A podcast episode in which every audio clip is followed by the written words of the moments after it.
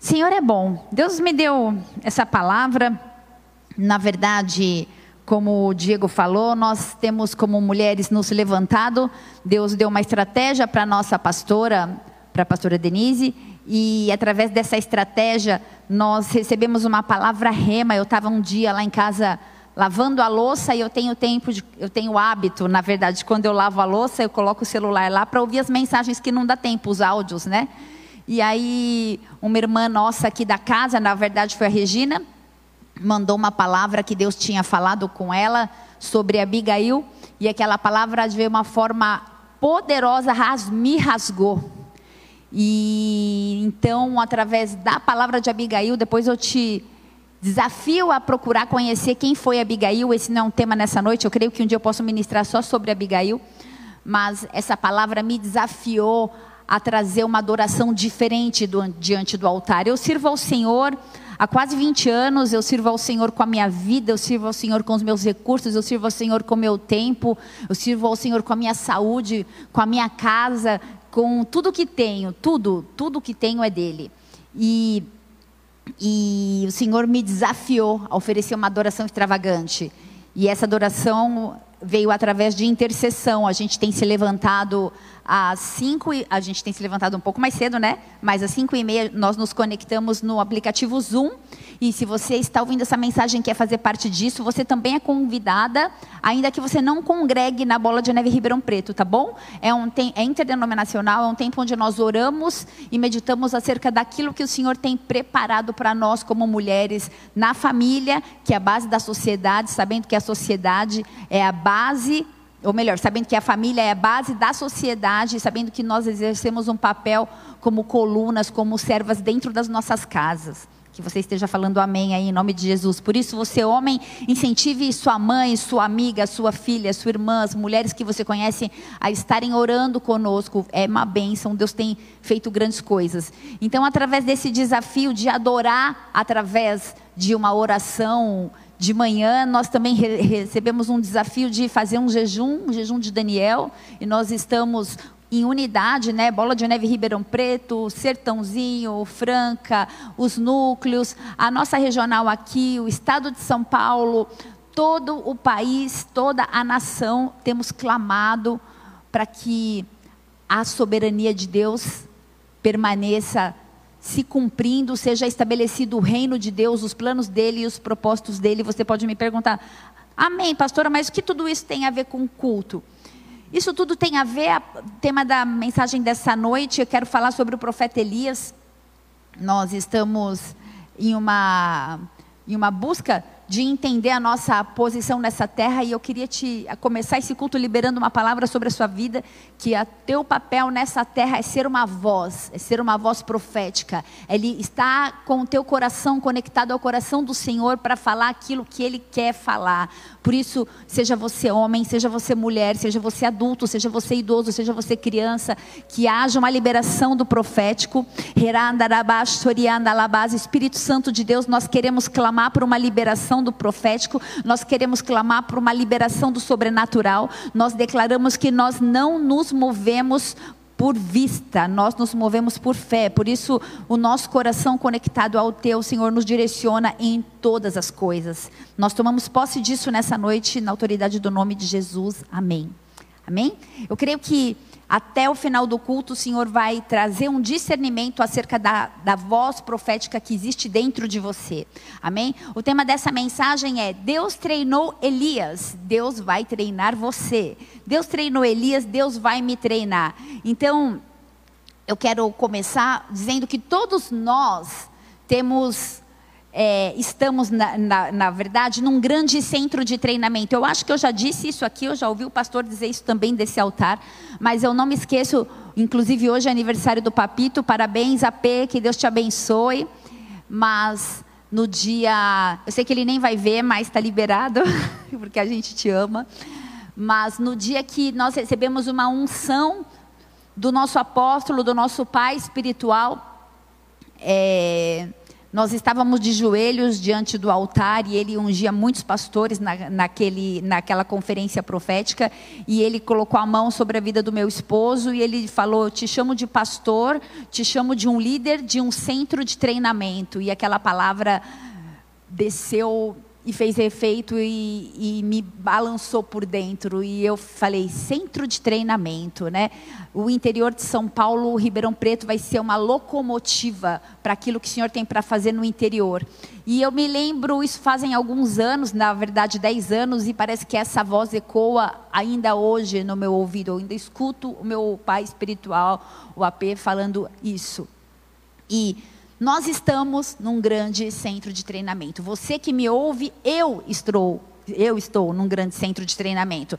Nós somos provados, nós somos testados, nós somos moldados, nós somos aperfeiçoados, nós somos forjados, tudo com um único propósito, com um único fim, que é ser aprovado. Tudo que fazemos, tudo que passamos, tudo que vivemos é para que a gente venha ser aprovado por esse Deus que é, que é amor, que é fogo consumidor, mas também que é justo juiz. Tiago 1, versículo 12, tal, talvez você não consiga me acompanhar nessa noite, Marcelo, mas eu vou correr com várias passagens aqui. Fica na liberdade se você não por tudo, filho. Tiago 1, versículo 12 diz: O nosso propósito é receber a coroa da vida. Apocalipse 3, versículo 5 diz: Receber vestiduras brancas. Esse é o nosso propósito. Para isso somos treinados. Apocalipse 2, versículo 11 diz que no final, tudo que nós queremos mesmo é não sofrer o dano da segunda morte. Apocalipse 3, versículo 12 diz: Ser feito coluna no santuário de Deus e receber um novo nome. Nós queremos ser colunas no santuário de Deus, nós queremos receber um novo nome. Para isso, nós estamos sendo provados testados num centro de treinamento, amém? 2 Timóteo 4, versículo 8 diz: para receber a coroa da justiça. 1 Tessalonicenses 2, versículo 19 fala: para recebermos a coroa da alegria.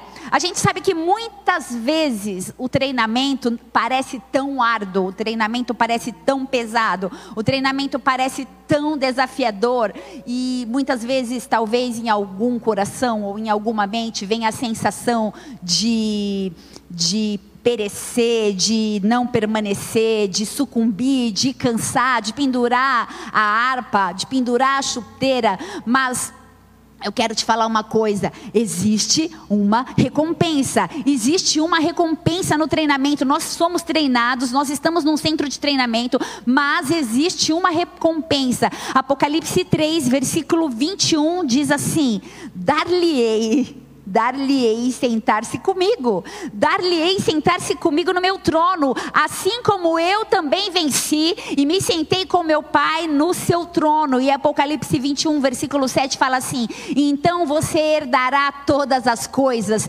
eu serei o seu Deus e você será filho para mim. Nós seremos filhos. Você está aí?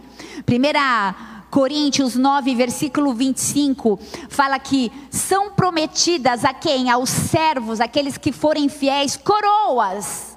Aqueles que forem fiéis, aqueles que permanecerem nesse centro de treinamento receberão coroas. E essas coroas são coroas incorruptíveis, são coroas que não se corrompem jamais, são coroas que não se decompõem, são coroas que não envelhecem. Você está aí?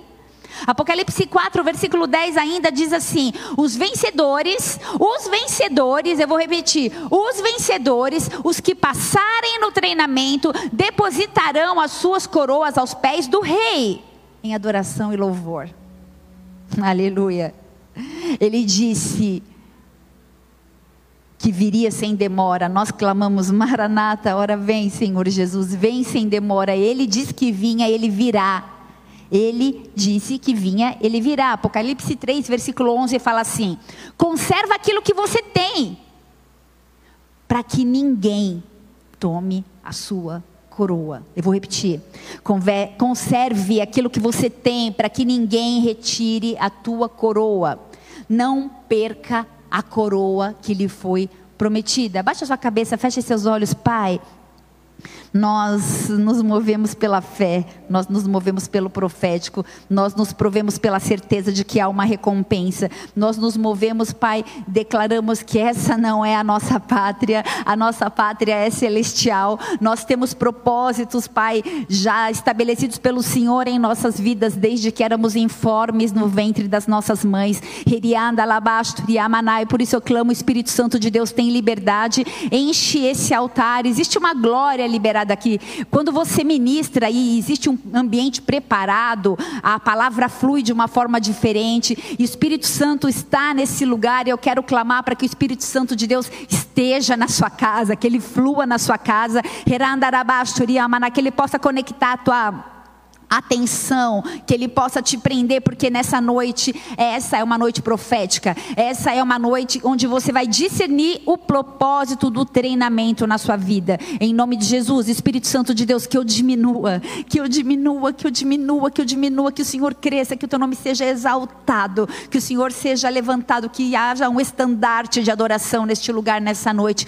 Só o Senhor é Deus, só o Senhor é santo, só o Senhor é justo, só o Senhor é digno, só o Senhor é poderoso, só o Senhor é fiel. Por isso, o louvor, a glória e a honra são todas para o Senhor, Pai. Cumpre os teus planos, Pai. Eu quero clamar cada casa, cada família, cada conexão na internet nesse momento. Dá ordem aos seus anjos a respeito das, dos familiares, Pai e que essas casas sejam chamadas casa de oração e que você e a sua casa sirva ao Senhor e você possa cumprir o plano do centro de treinamento para que alcance a promessa da coroa. Eu declaro isso na autoridade do nome de Jesus. Amém e amém. Se você crê, dê sua melhor salva de palmas aí na sua casa, porque Deus é bom, Deus é bom, Deus é bom, Deus é bom. Aleluia. Deus treina profetas, guerreiros e conquistadores. Fala assim: Eu sou um conquistador. Nós somos conquistadoras, conquistadores, nós somos profetas, nós somos guerreiros. E o Senhor treina homens e mulheres de Deus como? Pergunta aí para você mesmo, como assim treinamento? Em pequenas batalhas, diga pequenas batalhas. As nossas vitórias, elas detêm os elementos de uma guerra maior. Aquelas pequenas situações que passamos têm um propósito de batalhas maiores. Então, Davi, ele lutou contra um simples leão, Davi lutou contra um urso, para quê? Para se preparar para um dia encontrar Golias. Moisés, ele cuidou de um rebanho de ovelhas durante 40, 40 anos no deserto. E lá ele aprendeu a ter paciência infinita com as pessoas errantes que ele ia conduzir por 400 anos pelo deserto no Egito, do Egito até a terra prometida, até Canaã. Você está aí, diga amém. Ele levou 5 milhões de hebreus em uma circunstância de algo grande, mas ele foi treinado por 40 anos como um pastor de ovelhas no deserto. Posso ouvir um amém? Deus quer expandir você. Deus quer expandir a sua mente. Deus quer expandir os planos que Ele tem a seu respeito, acerca da tua vida. Então, Deus tem a integridade. Deus é íntegro e Ele tem integridade de não te atribuir uma tarefa maior do que aquela que você pode suportar. Se você me escuta, diga amém. Deus não vai te dar algo com o qual você não sabe lidar. Por isso, Ele vai te treinar. Deus vai te usar, mas Ele vai te treinar, por isso Ele vai te forjar, Ele vai te moldar, Ele vai te apertar, Ele vai te constituir, mas Ele vai atribuir primeiro um desafio em escala menor. Você está aí? Esse é o momento que você reflete de uma forma bem profunda e fala assim: Meu Deus, se isso aqui é o treinamento, quando vier o que é para ser, eu tô frito. Pode meditar isso que eu te disse aí.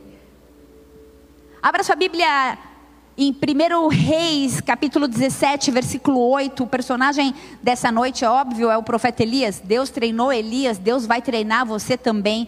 Eu quero falar sobre Elias. Elias, ele foi comissionado para derrotar Jezabel e a gente vai ler acerca dele. 17, eu vou ler com você, Marcelo. 1 Reis 17, 8 até o versículo 24, por favor. Então lhe veio a palavra do Senhor dizendo: Dispõe-te, vai a Sarepta, que pertence a Sidom. Presta atenção nessa palavra, que pertence a Sidom. E demora-te ali, onde ordenei a uma mulher viúva, diga viúva, que te dê comida. Então ele se levantou e se foi a Sarepta. Chegando à porta da cidade, estava ali uma mulher viúva apanhando lenha. E ele a chamou apanhando lenha também. Faz muito sentido, porque se ela não tinha nada para comer, ela estava apanhando lenha para quê, né? Talvez porque ela tinha fé. Ele a chamou e lhe disse: Traze-me, peço-te, uma vasilha de água para eu beber. Indo ela a buscá-la, ele a chamou e lhe disse: Traze-me também um bocado de pão na tua mão.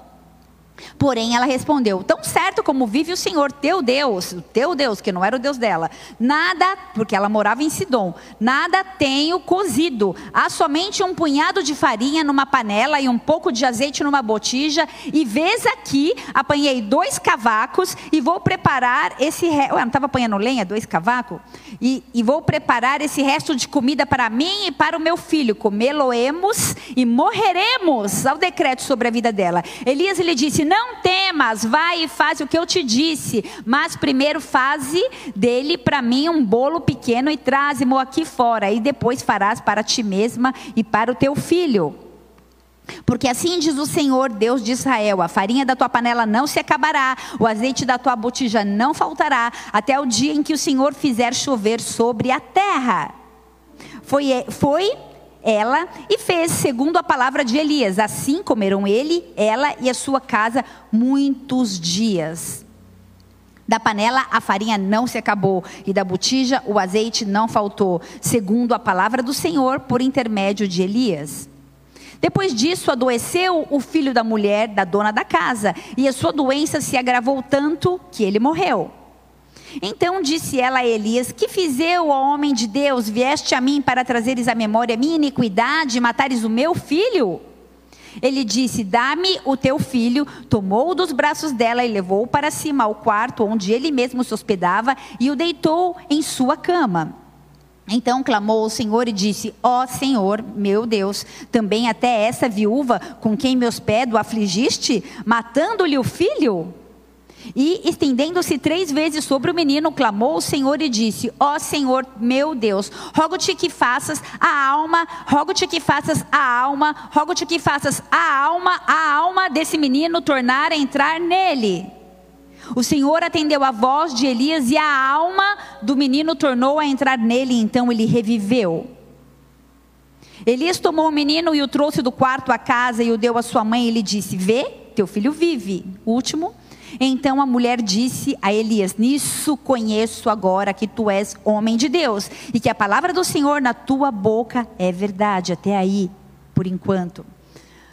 Quem foi profeta Elias? Quem foi esse homem chamado Elias? Ele foi um profeta comissionado para derrotar Jezabel, mas antes disso ele passou por um treinamento, diga treinamento. Deus moldou a vida de Elias para aquele momento, através da experiência do milagre para com a viúva e, a filho, e o seu filho. Muitos de nós queremos acabar com o pecado da nação, mas eu quero dizer que isso precisa começar conosco, eu preciso acabar com o meu pecado antes de eu interceder pelo governo, antes de eu interceder contra hostes espirituais. Eu preciso começar com um centro de treinamento que começa comigo. Eu preciso renunciar ao meu pecado, eu preciso olhar para a minha iniquidade, eu preciso pôr um espelho na minha frente. Se você está aí, diga amém. A gente começa a orar e a gente começa a declarar sobre governo, estrutura familiar, religiosa, mas como estão as nossas mãos? Como estão os nossos corações? A gente quer clamar e a gente quer jejuar pela nação. Amém. Glória a Deus, que motivação. Mas cheio de pecado. Cheio de pecado, sem temor. Como nós estamos lidando com as pessoas no âmbito pessoal? Como nós lidamos com as coisas no âmbito individual? Será que verdadeiramente a gente está fazendo a nossa parte no local que nos foi confiado? Te foi confiado uma célula? Te foi confiado um ministério? Para confrontar o pecado de uma nação, você tem que começar com um treinamento individual na célula. Ah, eu não gosto de célula. Para que servir? Lidando com poucas pessoas. Deixa eu falar uma coisa: Jardinópolis, Cravinhos, Luiz Antônio, Batatais, Ribeirão Preto, são centros de treinamento. Ensinar multidões, sabe como que começa? Numa sala pequena. pregar ou tocar para milhares, sabe como que começa? Adorando no seu quarto, pregando para sua esposa. Eu e o Pablo começamos, o pastor de vocês e eu começamos a nossa primeira célula, nós éramos recém-casados. Na verdade, quando a gente era noivo, a gente já liderava uma célula com outro casal. E quando nós casamos, nós assumimos uma outra célula. E era eu, o pastor, e era um apartamento de três meninas. Eram três anfitriões, eram três estudantes, elas moravam juntas. Uma trabalhava no administrativo da igreja, a outra a gente conhecia, né? Acho que a gente conheceu lá na célula, e a outra era a irmã dela que não era convertida, que a gente chegava, ela ia para o quarto e trancava a porta. As três estão dando fruto, as três estão cheias de, de frutos, né? De poder, cheias de Deus. Uma é advogada lá na sede, a outra é supervisora de região lá em São Paulo. A Vanessa, acho que tá, a Vanessa, a irmã da Van está no ABC, né? Acho que ela congrega em Santo André. Ela, ela, eu chegava, ela trancava a porta do quarto, eu batia na porta para tentar conversar. Tudo é um centro de treinamento. Isaías 61, versículo 1 diz que o Espírito do Senhor está sobre mim, porque o Senhor me ungiu para pregar boas novas aos mansos. Mas quando eles não são mansos, prega do mesmo jeito. Enviou-me a restaurar os contritos de coração, a proclamar liberdade aos cativos e abertura de prisão aos presos. Esse é o plano. Diga, esse é o plano. Esse é o plano para mim, esse é o plano para você. E Elias, ele foi incumbido de uma grande missão: detonar Je Je Jezabel, destruir Jezabel, destronar Jezabel. Então agora vamos por parte. Quem era Jezabel? Jezabel era uma princesa fenícia, cujo pai foi um bruxo tirano chamado Etibaal, rei dos Sidônios. Sidônios, presta atenção, de Sidom aonde morava a viúva. Um dos principais povos fenícios situados ao norte de Israel, onde hoje está o, Líbano. Então Etibaal, ele conseguiu chegar ao trono de, Sidom, porque ele assassinou os seus irmãos. Ele também foi um sumo sacerdote que participava de adoração ao deus fenício, ao deus Sol, a quem sacrificavam os primogênitos, os próprios filhos, no fogo, chamado de Baal. Etibaal significa literalmente eu estou com Baal, aquele era o pai de Jezabel. Ele vivia com Baal, ele desfrutava da ajuda desse Deus. 1 Reis 16, versículo 29. Coloca para mim, por favor, Marcelo. 1 Reis 16, 29 até o 33. Acabe o filho de Honre começou a reinar sobre Israel no ano 38 de Asa, rei de Judá, e reinou Acabe, filho de Honre, sobre Israel em Samaria 22 anos. Fez Acabe filho de Honre o que era mal perante o Senhor, mas todos, mais do que todos os que foram antes dele como se fora coisa de somenos andar ele nos pecados de Jeroboão, filho de Nebate, tomou por mulher Jezabel. Então, além dele ser um cara zoado, ele casou com uma mulher mais zoada ainda, filho de Etibaal, rei dos Sidônios, e foi e serviu a Baal e o adorou. Até o 33. Levantou-se um altar a Baal na casa de Baal, que edificara em Samaria. Em Samaria, esse cara edificou um trono a outro Deus. Também Acabe fez poste ídolo, de maneira que cometeu mais abominações para irritar ao Senhor Deus de Israel do que todos os reis de Israel que foram antes dele até aí por enquanto. Então o pai de Acabe, Honre, ele estabeleceu acordo com esse sacerdote de Tiro e Sidom, pai de Jezabel, Etibaal, e eles faz, fizeram parte de uma aliança estabelecida entre dois reis, um acordo que ia garantir Jezabel o direito de continuar adorando seus ídolos em sua nova casa Samaria. E esse foi o caso do trágico casamento entre o rei de Israel e uma princesa pagã. Jezabel não apenas se dedicou com suas servas a introduzir a adoração a Baal em Samaria, mas também a adoração a Astarte, Astarote, a deus fenícia da guerra, da prosperidade, da fertilidade, adorada pelos filisteus. Essa deusa também é reconhecida pelas escavações arqueológicas como espécie de prostituta celestial. O culto de Jezabel envolvia orgia e sacrifícios humanos, especialmente de recém-nascidos. E o Senhor chamou essas práticas de abominação. Talvez você escute um pouco desse contexto histórico e fala e pense que isso muito, nada tem a ver com o nosso contexto atual no ano de 2021. E eu digo que nós vivemos igual ou pior. Então, quem era Elias, pastora? Já entendi quem é essa Jezabel. Elias era alguém que vivia num centro de treinamento para que ele pudesse chegar a destronar. Então, tudo isso que ele viveu com a viúva e com o filho da, da, da, viúva fazendo um milagre, um menino morto e a alma entrou e ele reviveu, a gente vai esmiuçar isso. Mas era só um treinamento para que ele pudesse chegar ao propósito final, que era destronar Je Jezabel. Você está aí? Diga amém. Então, Elias, o nome dele é Meu Deus é Jeová. Quem era Elias? Era um homem totalmente dedicado ao Senhor. A solidão engloba áreas da vida de Elias. Toda pessoa que é dedicada ao Senhor vai viver momentos de solidão. E Elias foi treinado também para isso. Quem era Elias? Um homem que veio de Gileade, leste do Jordão, na capital. E nas primícias cidades do Reino Norte, ele era considerado um provinciano, ou seja, um menino do interior. Como ele veio de Gileade, lá no, Reino Norte, ah lá esse menino do interior, ele já era desprezado, ele já andava sozinho. Isso também, é, ele era considerado um fanático, porque ele veio de um lugar considerado desprezível por Deus, por tanta idolatria. Então, no momento que a gente leu o texto de 1 Reis 17, do versículo 1 até o 24, Elias esteve escondido por dois anos na casa dessa viúva. Diga, solidão. Que estranho não ouvir a igreja, né? Solidão pode ser um processo de treinamento. Solidão pode ser um processo de treinamento. Por quê? Porque Elias já tinha vivido um grande milagre. Um pouco antes desse contexto em 1 Reis 17, é, que a gente acabou de, de ler, lá no Monte Carmelo, no santuário na fronteira entre a Fenícia e Israel, houve uma introdução de adoração de divindades pagãs. Então, Elias ele foi chamado para confrontar essa impiedade sozinho, digo sozinho porque ele permaneceu firme para confrontar centenas de oponentes apoiados pelo Estado. 1 Reis 18, 19 fala que foram 450 profetas de Baal e 400 profetas de Aserá, e a gente sabe que caiu fogo do céu e queimou, consumiu todo o holocausto, mas isso também era só um treinamento, diga só um treinamento.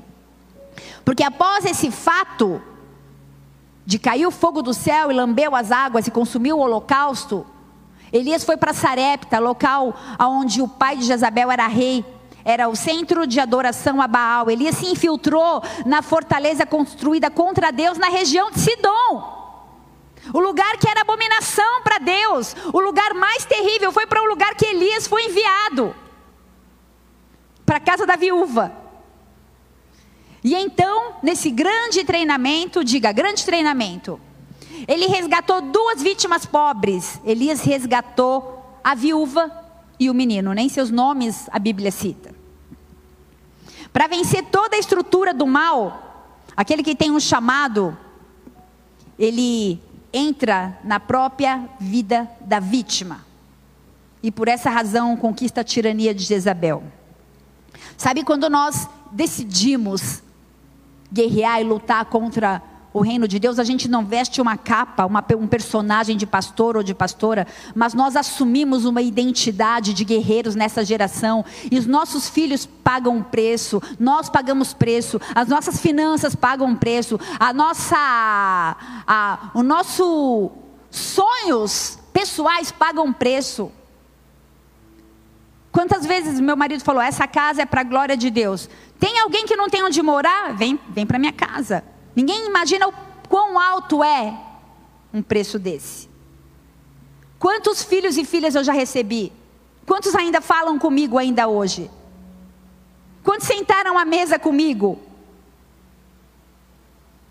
É só um treinamento, porque coisas, Deus tem coisas maiores.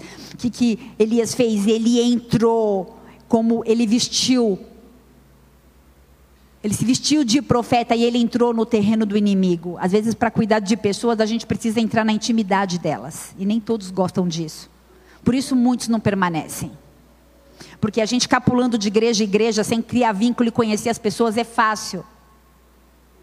Agora, pausa, pensa comigo. Muitas vezes, o local que você está, talvez você considere que seja solitário. Elias ele entrou na própria vida da vítima, ele foi morar na casa da viúva.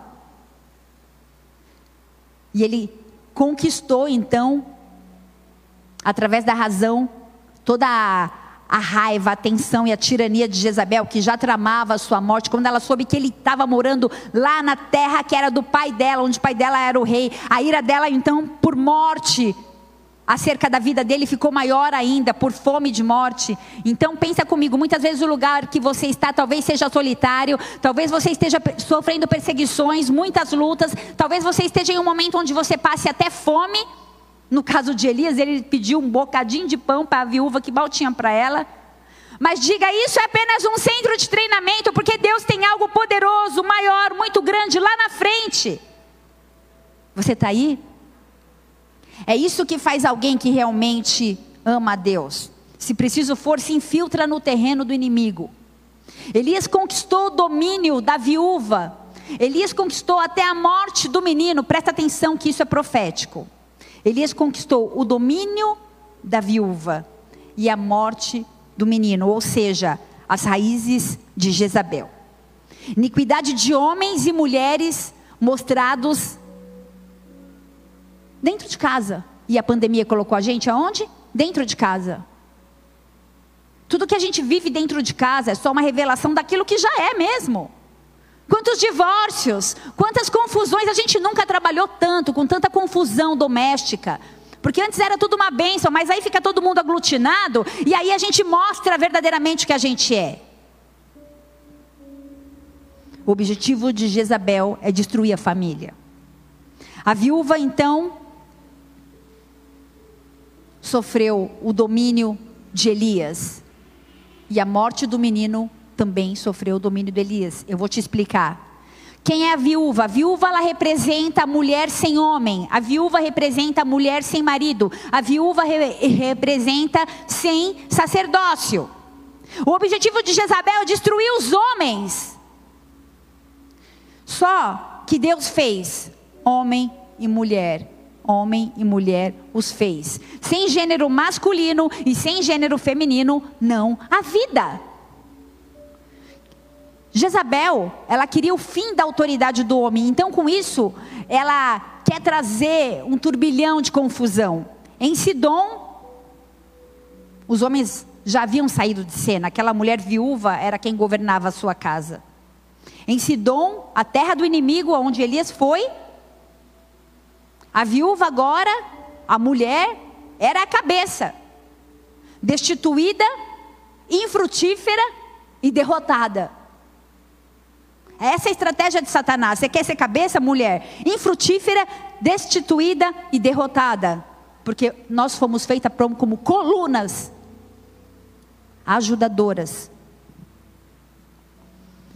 Como também a estratégia de Jezabel é destruir o homem que não tem a sua masculinidade, destruir a sua masculinidade. No versículo 10 até o 13, o profeta vai pondo aí, Má, por favor. O profeta pediu à viúva o seu último bocado de comida, um pouco de farinha, uma botija de azeite.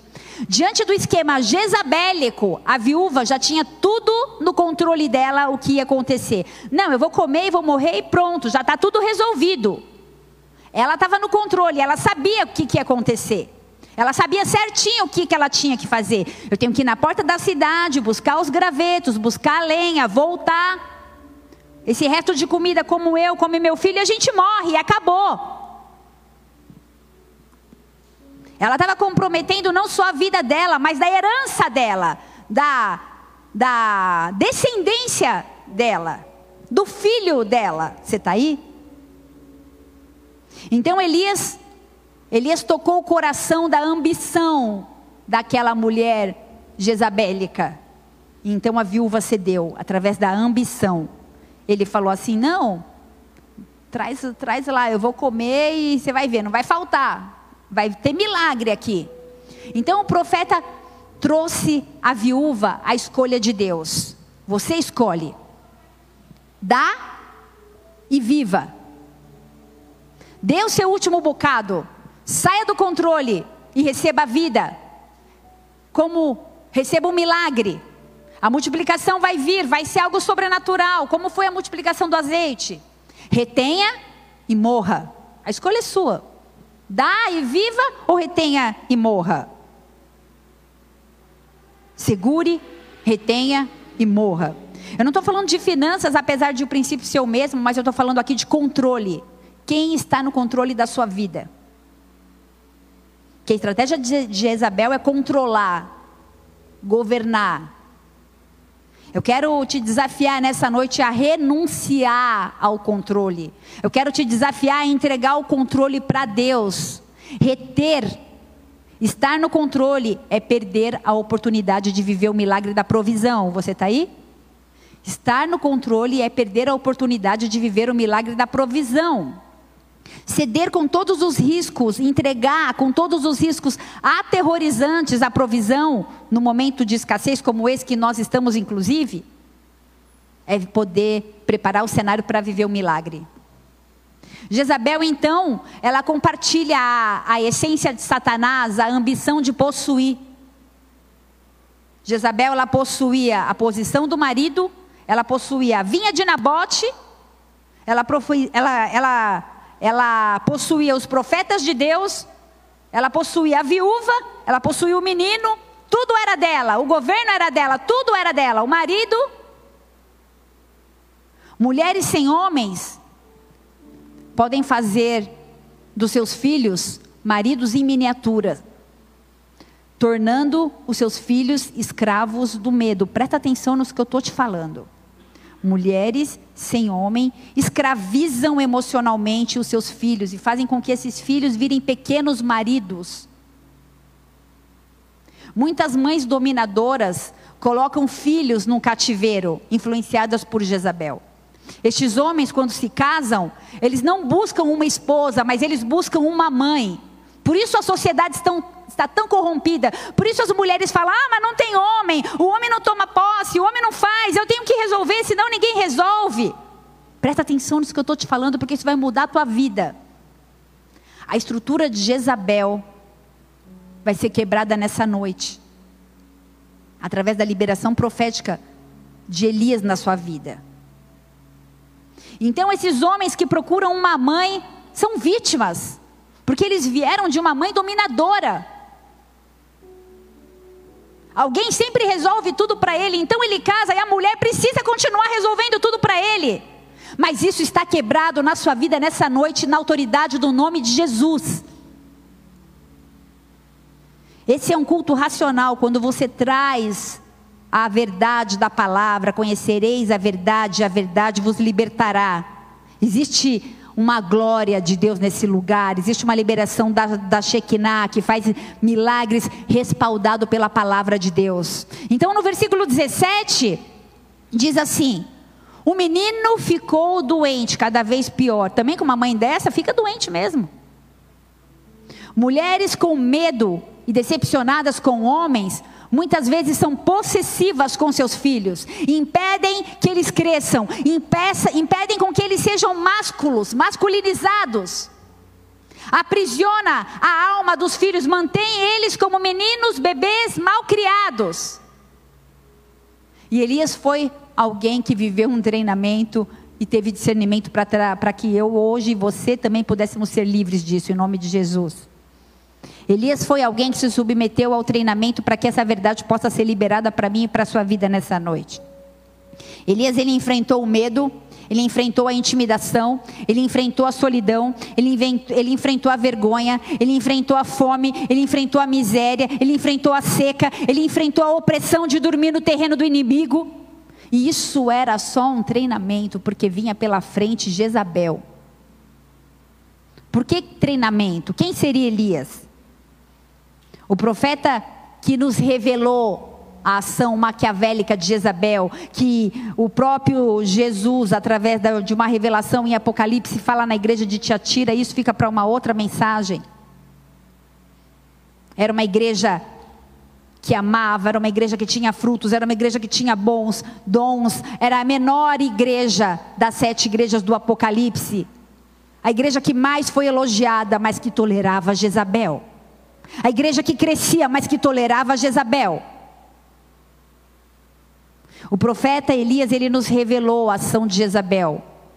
O profeta, ele nos revelou que ela não era apenas uma mulher que foi morta pelo rei Jeú, mas ela era um espírito terrível e atuante ainda nessa geração. Um profeta que inspirou muitos outros, mais de um século depois da morte de Elias, Isaías, Jeremias, utilizaram as profecias que já foram liberadas por ele. Mas o último profeta do Velho Testamento, do Antigo Testamento, Malaquias, Malaquias 4, capítulo, ou melhor, Malaquias capítulo 4, versículo 5. O próprio Malaquias prometeu o retorno do espírito de Elias. Eu vou ler o 5 e o 6. Eis que eu vos enviarei o profeta Elias antes que venha o grande e terrível dia do Senhor. Ele converterá o coração dos pais aos filhos e o coração dos filhos a seus pais, para que eu não venha e fira a terra com maldição. Ele vai converter corações nessa noite, com coração dos pais ao coração dos filhos. Quando o profeta Malaquias diz: Eis que virá Elias, eu declaro, ele libera: Eis que virá o espírito de Elias, eis que virá o espírito profético, que então vai se mover de acordo com o desenho e o plano e o projeto de Deus. É só um treinamento para que aquilo que Ele tem para fazer na minha e na sua vida se cumpra em nome de Jesus. Aí na sua casa, dê a melhor salva de palmas a Ele, porque Ele é bom. Enquanto você adora, enquanto você exalta, cadeias são quebradas, grilhões são despedaçados. Há uma liberação sobrenatural sobre as famílias nessa noite. Mateus 17, versículo 2, então, Elias, ele aparece na transfiguração, ele aparece para o nosso bom Jesus, para o nosso mestre, para o nosso libertador, para o nosso salvador. Em Mateus 17, versículo 2, eu vou ler. E foi transfigurado diante deles o seu rosto, está falando de Jesus, resplandecia como o sol, e as suas vestes tornaram-se brancas como a luz. E eis que lhe apareceram Moisés e Elias falando com ele. Falando com quem? Com Jesus. Uh! Deus mandou o espírito profético falar com Jesus a transfiguração. Moisés representa a lei, mas Elias, ele representa o espírito profético, e esse espírito profético visitou Jesus. Sabe para quê? A palavra não diz, mas na minha criatividade aqui eu imagino Elias falando: "Olha, é o caminho da, da cruz é solitário. Eu sei o que é solidão. Olha, você vai tomar pedrada, você vai ser você vai ser caluniado. Vão falar muitas coisas a seu respeito. Jesus, não desista desiste, não desiste. Ele foi lá para dar uma força e falar: Ei, Jesus, eu sou o espírito profético e esse espírito profético está sobre Jesus. Então, provavelmente ele animou Jesus diante de um caminho de alto sacrifício e de solidão que levaria à cruz. Ei, deixa eu te falar, você está vivendo algo difícil, um momento de dores, um momento de aprisionamento, um momento de faltas. Deixa eu te falar uma coisa: o espírito profético vai se mover na sua vida. Eu declaro na autoridade autoridade do nome de Jesus, que todo espírito maquiavélico que quer calar a voz, o Senhor colocou uma voz, o Senhor colocou uma voz em você, você é a voz profética para essa geração, você é uma voz profética para essa geração, e eu declaro na autoridade do nome de Jesus que você vai falar, você pode estar num centro de treinamento, mas você vai passar pelo treinamento, e o nome de Jesus, o nome de Jesus, o nome de Jesus vai ser exaltado, dê uma salva de palmas a Ele, porque Ele é bom, porque Ele é bom, porque Ele é bom. Rei, é só um treinamento. É só um treinamento. Elias é um instrumento que revela verdades, que pode mudar a minha e a sua vida hoje, para todo sempre. 1 Reis 17, versículo 18. Então disse ela: Quem? A viúva falou para Elias assim: Que fiz eu ao homem de Deus? Talvez você pergunte ao Senhor: Que fiz eu, Senhor? Por que eu estou passando por tudo isso? E ele vai te dizer assim: Ei, é só um treinamento. É só um treinamento. Eu tenho coisas maiores para você. Não desiste, não. Não desiste, não. É só um treinamento. E a viúva disse assim: Que fiz eu? Vieste a mim para trazer a minha memória, a minha iniquidade e matar meu filho? Óbvio, a iniquidade, a raiz do pecado, a culpa, porque ela morava em Sidom, contaminada, querendo governar. Até o filho era dela, ela mandava em tudo, até no filho. E no versículo 19, mais uma vez, a solução é entregar tudo que você tem controle. Entrega tudo que você tem controle. O Senhor está mandando você fazer entregas nessa noite. Entregue o controle da sua vida ao Senhor nessa noite. Ei, para de perder o sono. Para de somatizar suas emoções e ser cometida por tantas dores e enfermidades de origem emocional. Ei, você não vai resolver na força do seu braço, não. A palavra diz que eu me deito e logo pego no sono. Vai dormir em paz. A peleja é dele. Deixa que ele está no controle. É só um treinamento. É só um treinamento. É só um treinamento. Para de temer o amanhã. Para de pensar que vai ser sua última refeição que você vai morrer. Para de profetizar morte sobre a sua vida. Para de ceder às estratégias que querem te intimidar, que querem te prender, que querem te paralisar. Se mova no profético. Libere a sua voz profética. Profetize sobre a sua vida. Ei, profetize sobre a sua vida. Entregue. No versículo 19, Elias falou assim: Me dá teu filho. Ela só tinha o filho. Ela não tinha comida, ela não tinha marido, ela não tinha nada, ela só tinha o filho. Era tudo que ela tinha. Era a posse dela, era para o uso dela. E essa, essa, essa condição de posse de Jezabel sufoca. Sufoca o homem, sufoca a criança, sufoca a família, sufoca o ministério, sufoca a igreja, sufoca os amigos, sufoca tudo. Mas então no versículo 20, ele orou que a alma do menino entre nele de novo. A alma do menino não a alma contaminada, não a alma influenciada por Jezabel, mas a alma do menino. Eu declaro na autoridade do nome de Jesus que a sua alma vai voltar, então você vai reviver uma alma restaurada, lavada pelo sangue do Cordeiro, uma alma que está em paz, uma alma que diz Salmos 3: Eu deito e pego logo no sono, uma alma que não acorda a madrugada inteira, uma alma que não fica desesperada porque não sabe como vai ser amanhã. Ei, é só um treinamento. Deixa que Deus está no controle. Existe voz profética nesse lugar. Eu quero declarar a liberação do espírito de Elias. O nome de Elias representa poder, poder na tua vida, poder na sua casa. Sabe como foi com Elias? Pequenos começos. Honre a tua célula com duas pessoas. Exalte o nome de Jesus por ter o privilégio de vir num culto. Exalte o nome de Jesus por poder falar de Jesus para o carteiro. O espírito da profecia de Elias está nesse lugar e está na tua casa. Sem profecia, o povo se corrompe. As profecias vão quebrar cativeiros individuais.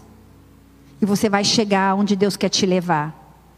Ei, deixa eu te falar uma coisa: são 10 anos de igreja, mas tem muito mais. Para de olhar para trás, para de se lamentar pelo tempo que ficou. Ai, na quadra, ai, na, na Mário, ai, quando éramos pequenos. Para de se lamentar pelo que passou. O melhor de Deus está por vir. O melhor de Deus está por vir. E a palavra diz que é um pequeno remanescente que celebra. Infelizmente. Eu quero declarar a liberação do profético nessa noite, nesse lugar. Eu sei que nós estamos nos movendo em um tempo de de destronar Jezabel e esse papel não cabe a mim aqui nessa noite, eu só quero trazer um alerta para a igreja. Mas eu quero declarar uma liberação profética de ousadia, de renovo, de alegria, de fé, de milagres, de sobrenaturalidades. Entregue o controle nessa noite. Você não está no controle, mas o Senhor não. Você acha que você está no controle, você acha que você perdeu o controle. Eu e você perdemos o controle, mas o Senhor não perde o controle jamais. Ele está no controle da minha vida, da sua vida, do seu filho, da sua casa. Ele está no controle, ele permanece no controle. É só um treinamento. Deus treinou Elias, Deus vai treinar você. Deus vai me treinar. Submeta-se ao processo. Eu poderia falar muito mais acerca de Elias. Depois daqui ele foi para uma caverna, isso também fica para uma próxima pregação. Deixa eu te falar uma coisa. A grande batalha ainda está por vir. É só um treinamento. Baixa sua cabeça, fecha seus olhos. A nossa pátria não é aqui.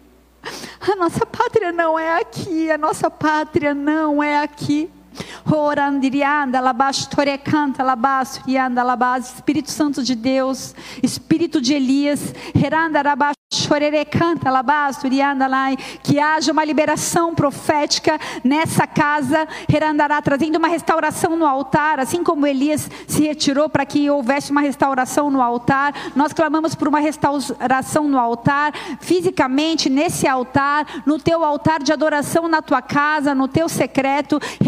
O Senhor nos chama para um tempo de quebrantamento, para um tempo de arrependimento, para que a gente possa confrontar a estrutura jezabélica que se move nessa geração, nesse governo, nas igrejas, na igreja do Brasil, na autoridade do nome de Jesus, eu quero declarar que o propósito é, é receber as vestes brancas no final. Que o propósito é não sofrer o dano da segunda morte. Que o propósito é receber a coroa da vida a coroa da justiça, a coroa da alegria. Sabe o que a gente vai fazer com tanta coroa? Quando a gente encontrar Jesus, a gente vai se prostrar e a gente vai entregar as coroas aos pés dele. Porque o que importa, na verdade, é intimidade, relacionamento com ele. O que importa é a gente passar pelo treinamento e cumprir o propósito que foi proposto para cada um de nós. Por isso, na autoridade do nome de Jesus, eu quero clamar por casamentos. Eu quero clamar, Senhor, contra toda a estratégia de Jezabel, trazendo divórcios, trazendo morte nos lares, morte nas crianças, contra todo espírito de sedução que tem entrado nos lares, contra toda a estratégia de Jezabel na vida das mulheres que querem tomar o lugar que não é dela. Nós nos submetemos ao teu senhorio, Senhor. Nós nos submetemos aos nossos maridos, porque eles foram constituídos como cabeça nas nossas vidas. Tira de nós todo espírito jezabélico. Nós renunciamos, rejeitamos, mandamos para o abismo em nome de Jesus. Nós queremos ser profetas nessa geração. Nós queremos queremos ser a voz profética, nós queremos profetizar vida, nós profetizamos vida em Ribeirão Preto, nessa região, na nossa nação. Nós declaramos que o controle não é nosso, mas o controle é do Senhor. Eu quero te convidar a exaltar ao Senhor através da adoração nesse momento. Enquanto nós adoramos ao Senhor, eu quero te convidar, profetize sobre a sua casa, profetize nesse lugar, profetize em nome dEle, em nome dEle, em nome dEle os cegos vêm, em nome dele os surdos ouvem, em nome dele há milagres, há prodígios, há sobrenaturalidade, há restauração de casamentos, há madres abertas, há milagres, há provisão financeira, há portas de emprego. Em nome dele nós vamos viver os milagres, em nome dele haverá multiplicação do azeite, o azeite não vai acabar. Eu declaro na autoridade do nome de Jesus Cristo que nós entregamos os nossos filhos, nós entregamos os nossos casamentos, nós entregamos a nossa saúde, nós entregamos a nossa alma, nós entregamos as nossas as nossas missões, os nossos propósitos, os nossos crachás. Nós entregamos em nome de Jesus Cristo, Senhor, toda a carnalidade. Nós clamamos na autoridade do nome de Jesus, toda sorte de vícios esteja quebrado pelo poder que há no nome de Jesus. Que haja restauração do caráter, que haja restauração no corpo, na alma, no espírito, que haja revelação, Senhor, do centro da tua vontade, que haja uma descontaminação da vontade contaminada. Nós nos submetemos a quem tu és. Por isso, seja profeta de Deus. Eu declaro uma liberação de uma voz profética na sua casa. Profetize sobre a sua vida, profetize sobre a sua casa, profetize sobre a sua herança, sobre a tua posteridade, sobre os seus filhos, sobre os seus netos. Eu declaro em nome de Jesus, desmascarada está toda a estratégia jezabélica nessa igreja, nesse altar, no ministério de louvor, no ministério de intercessão, em todos os ministérios. Em nome de Jesus, nós nos submetemos a Ti, Jesus, o Rei dos Reis e Senhor dos Senhores. Nós não nos prostramos diante de homens, nós nos prostramos diante do Senhor, o único que governa nessa casa. Em nome de Jesus, em nome de Jesus, vamos adorar o Senhor. Pai, nós entregamos o controle, todo o controle é teu. Tu Tu és o Rei, Tu és o Rei, governa sobre nós. Nós declaramos que nós estamos entrando em um novo ciclo de revelação, de busca e de restauração do altar. Que você possa se mover no sobrenatural. Que você possa contemplar os milagres e não murmure. É só um tempo de treinamento. É só um tempo de treinamento. Essa pátria não é a nossa pátria.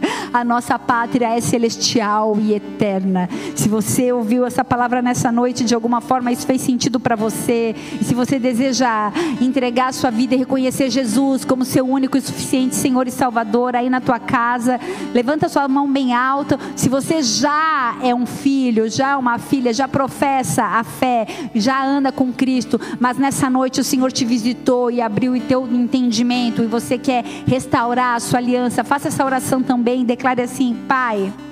Nesta noite, Nesta noite eu, declaro eu declaro que houve um descortinar, que houve um descortinar do entendimento, do entendimento acerca do meu propósito, do meu propósito nessa terra, nessa para essa geração. essa geração. Por isso, em nome de Jesus, nome de eu Jesus, me submeto eu me comprometo. Eu me submeto. Eu me submeto. Eu me submeto ao treinamento. Ao treinamento. Eu me submeto. Eu me submeto. À sua vontade. À sua vontade. Eu me, eu me submeto. Eu me submeto. Ao teu senhorio. Ao teu senhorio. Eu me submeto. Eu me submeto. Ao teu governo. Ao teu governo. E eu declaro. E eu declaro. Que toda aliança. Que toda aliança. Que eu fiz. Que eu com Jezabel. Com Jezabel. De uma maneira consciente. De maneira inconsciente. Ou inconsciente. Ou inconsciente. Através de heranças. Através de heranças. Dos meus pais ou dos meus avós, ou, dos, meus antepassados. Eu declaro quebrado está, pelo poder que há no nome de Jesus. E eu declaro que eu entrego tudo, que o controle é seu. Eu quero orar acerca de mulheres que sejam colocadas como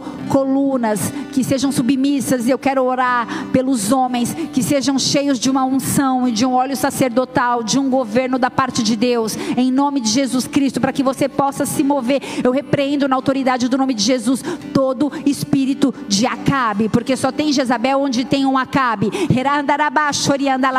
Eu declaro na autoridade do nome de Jesus homens intrépidos e cheios do Espírito Santo, para que a gente possa se mover como igreja nessa era, nessa sociedade, para a glória do nome de Jesus. Toma posse disso em nome de Jesus.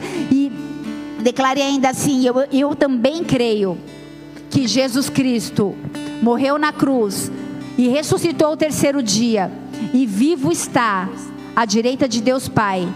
E eu me submeto ao seu senhorio. Reconheço Jesus Cristo como meu único e suficiente Senhor e Salvador. Em nome de Jesus, Pai, em nome de Jesus, sela cada família, cada pessoa, Pai, que fez essa oração nessa noite, a começar em mim, Deus, a começar nesse altar, Pai. Nós nos submetemos ao Teu senhorio, nós nos submetemos à voz profética que sai desse altar, nós nos submetemos, Pai, a passar pelo processo de treinamento, Deus, ainda sabendo que haverão dores e aí crendo na esperança da glória, crendo que o melhor de Deus está por vir na sua vida, em nome de Jesus. Dê sua melhor salva de palmas a Deus, porque Ele é bom, porque Ele é fiel. Toma posse dessa palavra, em nome de Jesus.